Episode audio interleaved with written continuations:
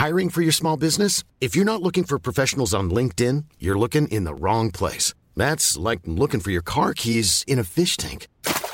LinkedIn helps you hire professionals you can't find anywhere else, even those who aren't actively searching for a new job but might be open to the perfect role. In a given month, over 70% of LinkedIn users don't even visit other leading job sites. So start looking in the right place. With LinkedIn, you can hire professionals like a professional. Post your free job on linkedin.com slash people today.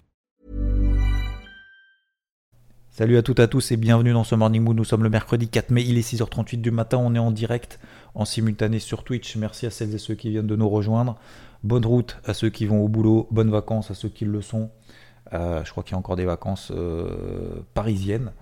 Je, hum, bah, je voulais déjà vous remercier hier soir pour le live, parce que, notamment sur Twitch, parce que on a fait un petit raid à la fin de la, fin de la comme d'habitude, hein, à la fin du live, vers une personne, c'était son anniversaire, et visiblement ça l'a boosté, elle a un message justement à la personne qui nous a suggéré d'aller la raid. Alors c'est sûr que c'était pas forcément une activité dans le fond qui, nous semblait comment dire, nous correspondre forcément, mais ça lui a fait super plaisir et ça l'a vraiment boosté. Et comme je le disais, c'est euh, moi c'est quelque chose qui me plaît parce qu'en fait on, découvre, on, partage, on, donne du kiff en fait à des gens qu'on connaît pas et ça peut changer quelque chose. Je vais pas dire dans leur vie, parce qu'on va pas non plus exagérer, mais dans leur, dans leur soirée, dans leur journée, dans la semaine, et on va continuer comme ça. Et donc je voulais vous remercier parce que vous avez fait un super accueil, vous avez joué les jeux, et franchement c'était top pour elle. Voilà, visiblement en tout cas. Je vous donnerai des retours si j'en ai plus précisément. Euh, alors aujourd'hui, ce soir, il y a la Fed. Vous savez que avant la Fed, je ne vais pas dire que c'est compliqué, mais disons que c'est du, euh, voilà, c'est du, euh, j'ai envie de dire du jeu technique, du jeu d'offre et demande.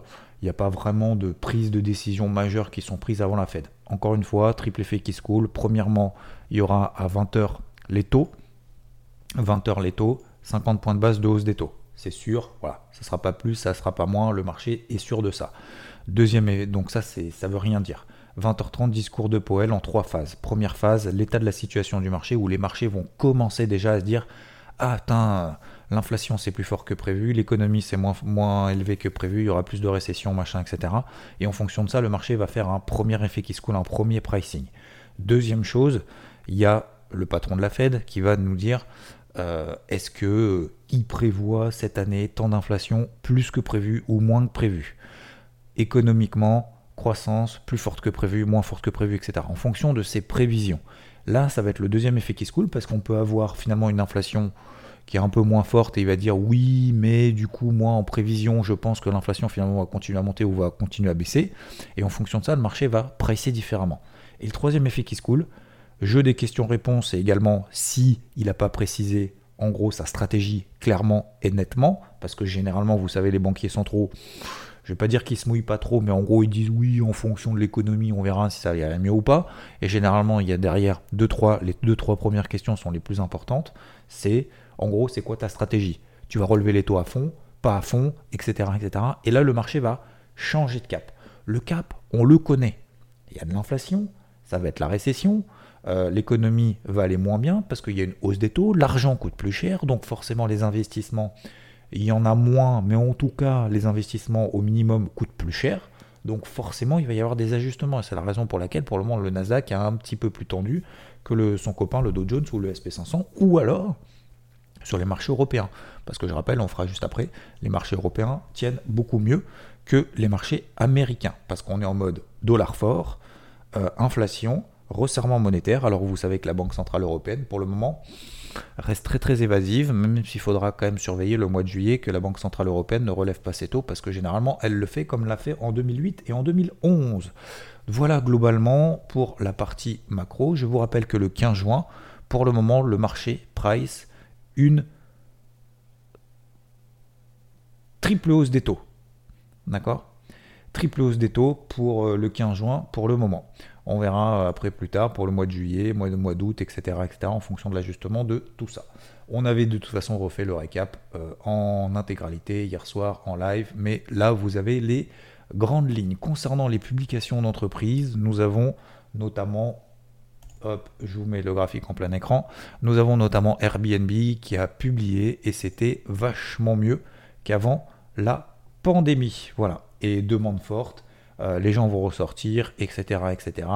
C'est, euh, je vais pas dire que c'est la fête du slip, mais en tout cas, c'est mieux que prévu. Réservation euh, record, demande soutenue jusqu'à la fin de l'année. Donc les prévisions sont très bonnes. Le chiffre d'affaires est supérieur de 36% par rapport à celui du premier trimestre 2020-2019. C'est topissime. Donc on a du coup Airbnb qui a bien réagi. Donc il y a quand même des bonnes publications. C'est pas parce que l'économie est pourrie, c'est pas parce que les perspectives sont pas bonnes et que les marchés finalement on a l'impression qu'ils font que baisser qu'il ne se passe pas des trucs bien quand même à droite et à gauche. Donc oui, plus 6% quasiment, 5,69% très exactement, après bourse hier soir et après sa publication. Une chose également importante concernant la macro, il me reste moins d'une minute. Vous m'avez posé la question hier concernant l'or. Pourquoi l'or baisse? Pourquoi est-ce que normalement l'or c'est une valeur refuge? Normalement l'or quand on a euh, des perspectives qui sont quand même pas bonnes, eh ben on a l'or qui doit qui est censé monter etc. Et pourquoi ça monte pas? Premièrement, on a un dollar très très fort. Donc forcément, par effet mécanique, le dollar monte. L'or peut être considéré comme une paire du forex, hein, peut-être plus euh, qu'une vraie matière première, entre guillemets. Euh, donc le dollar monte, le, prix de la matière première, toute chose égale par ailleurs, baisse. La deuxième chose, c'est que l'or, qu'est-ce que ça rapporte en fait? Bah, Ça rapporte rien, contrairement à une action qui peut rapporter des dividendes, concernant à tous des actifs risqués qui peuvent monter, etc l'or, c'est une couverture contre euh, euh, des, crises économiques, pour faire simple. Donc euh, là, est-ce qu'on est dans une période de crise économique? Absolument pas. Est-ce qu'on est dans une période d'inflation? Oui. Est-ce que acheter de l'or, ça va vous rapporter plus que ce que vous coûte l'inflation? Eh bien pas du tout.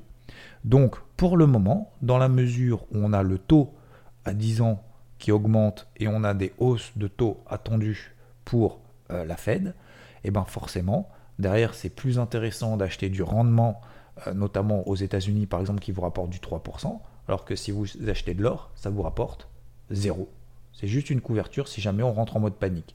Si on est en mode effectivement inflation, resserrement monétaire, que derrière les taux sont en train de se stabiliser et que derrière on a les actifs risqués qui sont en train de s'effondrer, à ce moment-là, effectivement, l'or jouera son rôle de valeur refuge parce qu'on va sortir des actifs risqués, des marchés actions, des indices, et derrière, on achètera probablement de l'or pour pouvoir se couvrir, pour pouvoir acheter et, mettre son cash quelque part où on est sûr de le récupérer à un moment donné.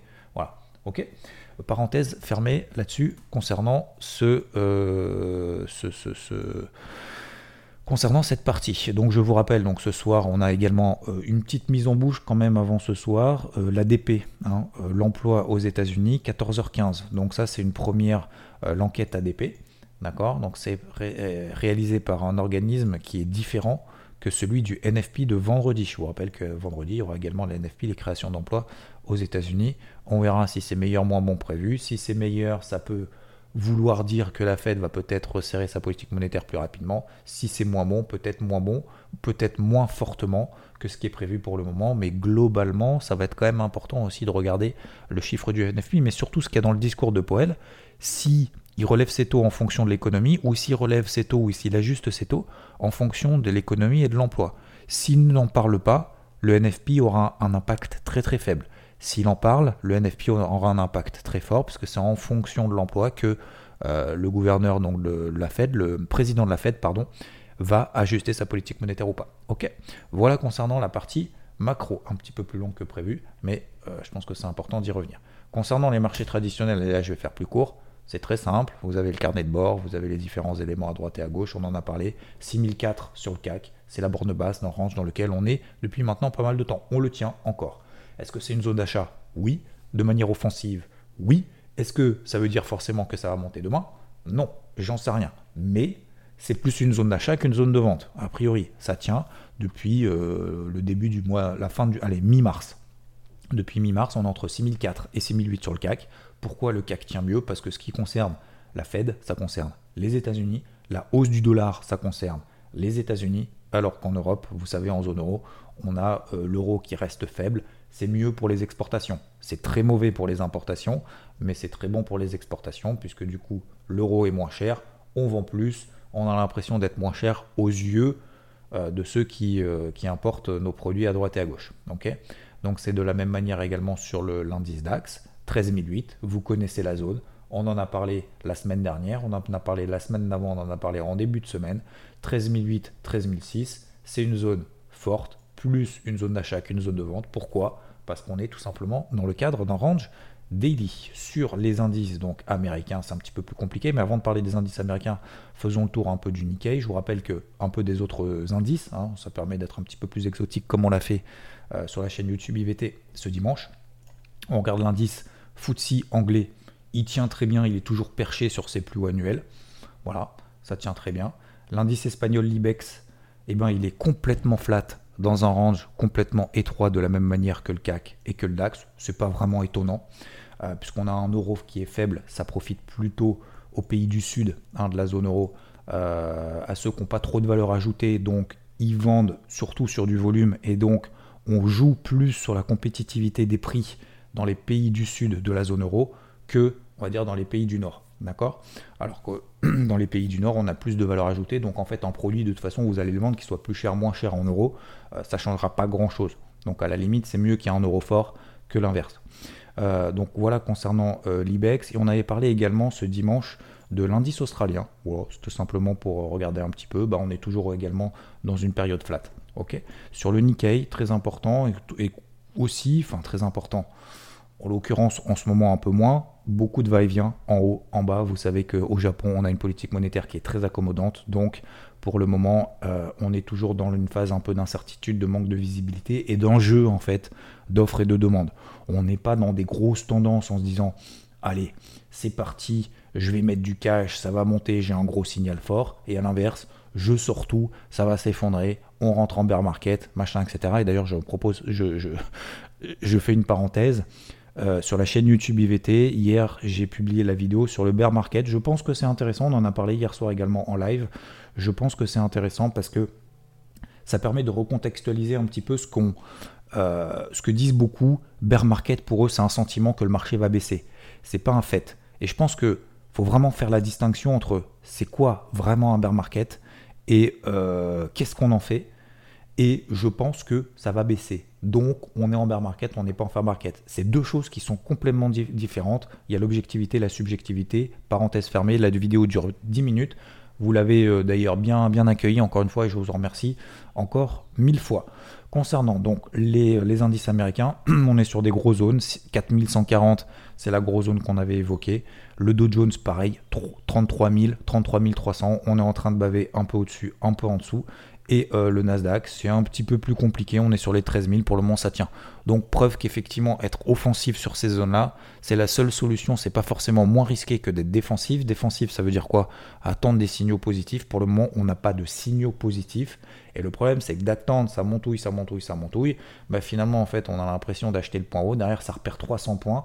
Ça repère 300 points, on sort alors qu'en fait, c'est le point bas. Derrière, ça remonte, etc. C'est le principe même d'une lessiveuse et d'un range faut être contrarien, c'est très difficile, c'est très très très difficile, et je redis une 200 millième fois, c'est très difficile dans ce contexte-là de jouer des écarts, de, de, faire de la perf.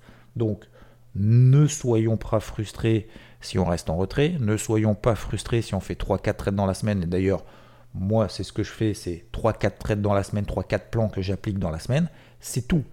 faut surtout, c'est même pas qu'il n'y a pas besoin d'en faire plus, c'est que d'en faire plus, c'est dangereux. Donc, dans ce contexte de marché, soit on essaye de jouer des petits écarts comme ça dans la journée parce qu'on a des petits signaux intraday sans se forcer, mais absolument pas. Euh, et deux, c'est pas parce qu'on a une stratégie défensive en mode je vais attendre des vrais signaux que forcément c'est moins risqué. Ça aussi, il faut faire attention à ça. euh, donc, euh, voilà pour le moment sur les marchés. moi, je change pas de fusil d'épaule. Je pars du principe qu'on est sur des gros niveaux, que les gros niveaux y tiennent, qu'on est plus sur des zones d'achat. La Fed me fera peut-être mentir ce soir, la Fed me fera peut-être mentir demain matin. Pour le moment, je reste dans cette optique-là. Je ne peux pas, et on en avait déjà parlé la semaine dernière, je ne peux pas avoir trois plans, un plan acheteur, un plan vendeur. Si ça casse, ça va plus bas. Si ça casse pas, ça va plus haut.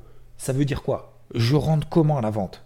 Donc ça veut dire que je suis rentré à la vente sur les plus bas, hein, sur le Nasdaq, puisque hier, avant-hier, enfin en début euh, lundi, on a fait des nouveaux plus bas sur le Nasdaq. Donc du coup, je suis rentré à la vente en bas, et là du coup j'ai acheté, et là du coup je dois faire quoi? Je dois racheter? Je dois reverse? Je dois faire quoi? Ben je sais pas. Donc ça ne fonctionne pas. Tant pis. Si on passe à trave, je pense que vous soyez je suis pas là en train de faire du conseil, il faut, être acheteur ou vendeur, pas du tout. C'est à vous de faire votre propre opinion et je vous invite systématiquement à vous inspirer, à écouter, à, entendre plutôt et à écouter ce que vous avez envie d'écouter et ce qui correspond à ce que vous vous comprenez et vous arrivez à appliquer. Mais on ne peut pas aujourd'hui, vous devez choisir, je ne vais pas dire choisir un camp là maintenant de manière ferme et définitive, mais avant la Fed, en tout cas, on doit choisir un camp parce que sinon ça ne fonctionne pas. On ne peut pas être à l'achat, à la vente, à l'achat, à la vente, à l'achat, à la vente. On va se faire rincer, on va perdre du temps, de l'énergie, de l'argent, tout, tout, tout, et de la motivation, et la psycho. Ok? Donc pour le moment, moi j'ai fait le choix en disant, on est sur des zones support, d'un point de vue macro, je vois pas ce qui a changé. Je préfère travailler à l'achat ces zones-là, même si le marché me donne tort, pour le moment, il me donne pas tort. Ce soir, si jamais on pète tout, on s'effondre, on perd 4%, je me poserai même la question d'ailleurs de payer en me disant il peut y avoir le double ou le triple effet qui se coule. D'accord? Donc je reste pour le moment dans cette optique-là. Pour moi, c'est trop tard devant. Après, je me trompe peut-être, c'est peut-être le début justement d'un bear market et d'une tendance baissière profonde. Pour le moment, c'est pas le cas. Voilà concernant les marchés tradis. Pétrole, ça bouge pas. J'attends les 97 dollars pour payer. Le silver pour la team silver septembre 2021, vous vous souvenez, on est sur les 22, 22, 40. On est en train de travailler cette zone-là. Est-ce que j'y vais maintenant? Pas avant la fête, bien entendu que non. Mais on est revenu sur une grosse, grosse zone, la grosse zone qu'on avait payée fin septembre, fin décembre, début d'année 2022. Une fois, deux fois, trois fois, quinze fois, on l'a payé, mais une, dizaine de fois minimum, une vingtaine de fois, jusqu'à 26,50. 26,50, c'était l'objectif. Ah bah comme par hasard, c'est le point haut. Et puis derrière, on est en train de retomber justement sur une grosse zone euh, pour moi d'achat, une grosse zone support, donc une grosse zone d'achat mensuelle euh, qui correspond au plus bas de l'année 2021 et également du coup de l'année 2022, en tout cas pour le moment. L'or, on est revenu sur cette zone des 1816 dollars, c'est en train de baver un petit peu en dessous. Je vais attendre de voir si on a une réaction négative sur le dollar. On aura l'or et l'argent qui vont monter, très important. Et le taux à 10 ans reste perché au-dessus des 3%. Je suis toujours en galère sur mon achat sur l'eurodoll. On verra bien ce que j'en fais plus tard, ce soir, demain matin, euh, cette semaine, on verra. Voilà concernant les marchés traditionnels et mes plans. Je termine très rapidement sur les cryptos puisque bah, j'ai fait la vidéo du coup sur le bear market qui correspond également aux cryptos. Est-ce qu'on est en bear market? Non. Est-ce que pour le moment c'est compliqué? Oui. On a toujours le Bitcoin, l'Ether qui restent les deux actifs, les deux cryptos les plus fortes. Pourquoi à votre avis? Comme je le disais, euh, je l'expliquais hier, euh, notamment sur, euh, BFM, j'ai essayé de le faire en deux minutes, c'était un peu compliqué, mais globalement, moi je pense que on est en train de sortir des Alpes parce que c'est celles qui tiennent le moins bien, de faire un petit peu le ménage à droite et à gauche, mais dans le calme. C'est pour ça que les Alpes pour le moment tiennent pas, pour récupérer du cash, au cas où, un, si jamais on a un dip de 10-15%, ça sera une opportunité d'achat. Deux, si derrière ça repart en mode bull run, c'est quoi qui va monter le plus? Bah Pour le moment, on n'en sait rien. Donc il faut du cash. Donc c'est pour ça que je pense que on est dans une phase en fait d'allègement mais léger pour le moment de sur les altes parce que c'est celles qui tiennent le moins bien. Et pour le moment sur le Bitcoin, l'Ether ne bouge pas. On est pile poil au milieu du range sur l'Ether, sur le Bitcoin. On prend la capitalisation totale hors Bitcoin, hors Ethereum. On est plus sur une zone support que sur une zone de résistance, plus sur une zone d'achat que sur une zone de vente. C'est très difficile. Et je pense en fait et encore une fois, ce n'est que mon avis, et là c'est vraiment très subjectif.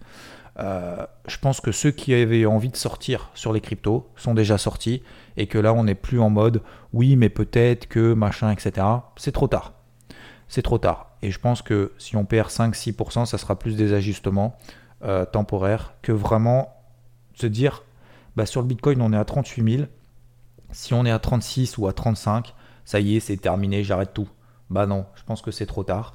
Donc c'est pour ça qu'on a ces petits mouvements en de volatilité vraiment très faibles, haussier, petite hausse, petite baisse. Et vous avez vu hier d'ailleurs, hein, vous prenez le Bitcoin, on a fait une bougie rouge en disant ah ça y est, ça y est. J'ai vu encore des tweets, mais même même des trucs euh, aux États-Unis ou en anglais machin etc. Des gros euh, des, gros, hein, je parle de, personnes qui sont vues par des centaines de milliers de fois, hein, qui sont suivies par des centaines de milliers de personnes. Putain, mais les gars, arrêtez avec votre émotivité, bordel. On est, on est, à, on est en train de passer sous 38 000. Vous n'avez pas vu que ça fait, ça fait 3 mois qu'à chaque fois que vous nous dites qu'il y a une bougie rouge, qu'on pète les 38, qu'on va à 35, à chaque fois c'est le point bas. Ce n'est pas possible. Putain, mais les gars, mais rendez-vous compte de ce que vous dites. Vous faites la girouette toutes les 3 minutes. Vous croyez que quand on, on est sur un bateau, un bateau de croisière, euh, qu'on a une direction, vous croyez quoi Qu'on retourne la barre à 180 degrés toutes les 5 minutes? Mais on, ne va jamais s'en sortir. Alors oui, effectivement, il va y avoir des difficultés, etc., etc. Mais là, je ne pense pas, pour le moment, systématiquement, à chaque fois qu'on met une bougie rouge, on met une bougie verte le lendemain. Je ne dis pas que c'est haussier, je ne dis pas qu'il faut tout payer, je ne dis pas que c'est facile, je ne dis pas que pour le moment la performance est en train de s'éroder, etc., etc. Je dis juste, arrêtez à faire la girouette toutes les 5 minutes. Il ne se passe rien. Stop. Non, je suis pas remonté. C'est juste à chaque fois que je vois des trucs sur les cryptos, mais c'est de plus en plus débile, j'ai l'impression, quoi. C'est. Putain, mais les gars, euh, vous étiez des dieux quand, euh, tout le montait. Là maintenant, on est juste dans une phase de consolidation sur le Bitcoin. Arrêtez de nous sortir des scénarios de merde dans tous les sens. Pardon. Je suis désolé, mais ça, me, gonfle encore une fois. La semaine dernière, j'avais poussé un coup de gueule pareil quand on était en bas. Derrière le Bitcoin avait pris 7%. Putain, mais hier soir, quand, je vois une bougie rouge sur le Bitcoin, c'est le début de la fin, on passe sous les 38 000, on va à 32. Putain, mais ça fait, ça fait 6 mois que vous nous dites la même chose. Ça fait, ça fait un mois que ça, ça bouge pas. C'est fou. Oh là là, ça me. Alors je dis pas qu'on va pas y aller, attention, hein, je dis pas qu'on va pas y aller, je dis pas qu'ils ont tort. Je dis juste, si vous pensez qu'effectivement on va s'effondrer, gardez ce scénario, mais arrêtez de nous dire Ah, 38 000, c'est le début. Putain, vous êtes en train de rincer les gens qui sont en train de vous suivre. Vous êtes suivis par des, des, centaines de milliers de personnes. Ah, ça me. Allez, on va, on va terminer sur une note positive. J'ai pas trop d'idées là en tête. Non, mais voilà, c'est une période difficile. Euh, il y a beaucoup de, voilà, beaucoup de tensions, machin, etc. Mais j'essaye de faire avec les éléments que je vois. Moi, je vois que l'Ether, à chaque fois qu'il passe sous 2800, euh, bah, ça baisse pas derrière. Voilà. Pour le moment, en tout cas. Peut-être que demain, peut-être que ce soir, on, fera un moins 10, hein, un moins 15, hein, j'en sais rien.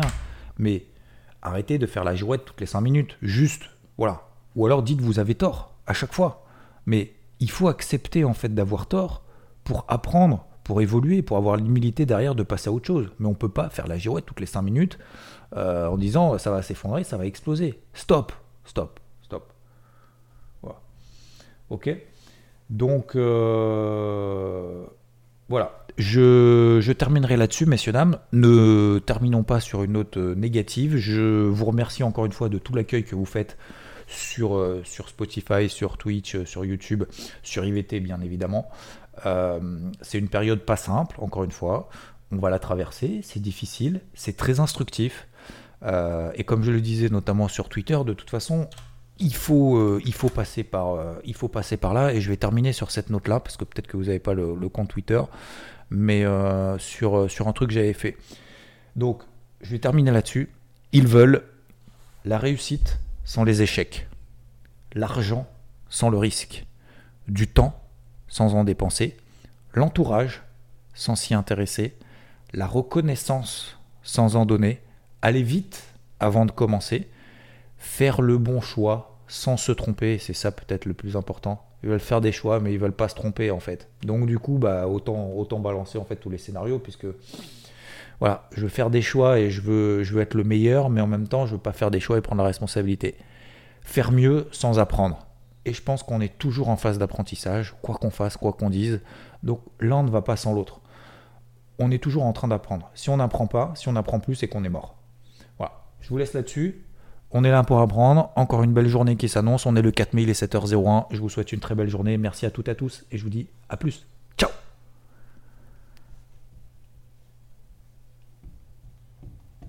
Il faut juste que je cherche comment on fait. Ah, c'est là. Hey, it's Danny Pellegrino from Everything Iconic. Ready to upgrade your style game without blowing your budget? Check out Quince. They've got all the good stuff shirts and polos, activewear, and fine leather goods, all at 50 to 80% less than other high end brands. And the best part? They're all about safe, ethical, and responsible manufacturing. Get that luxury vibe without the luxury price tag. Hit up quince.com slash upgrade for free shipping and 365 day returns on your next order. That's quince.com slash upgrade.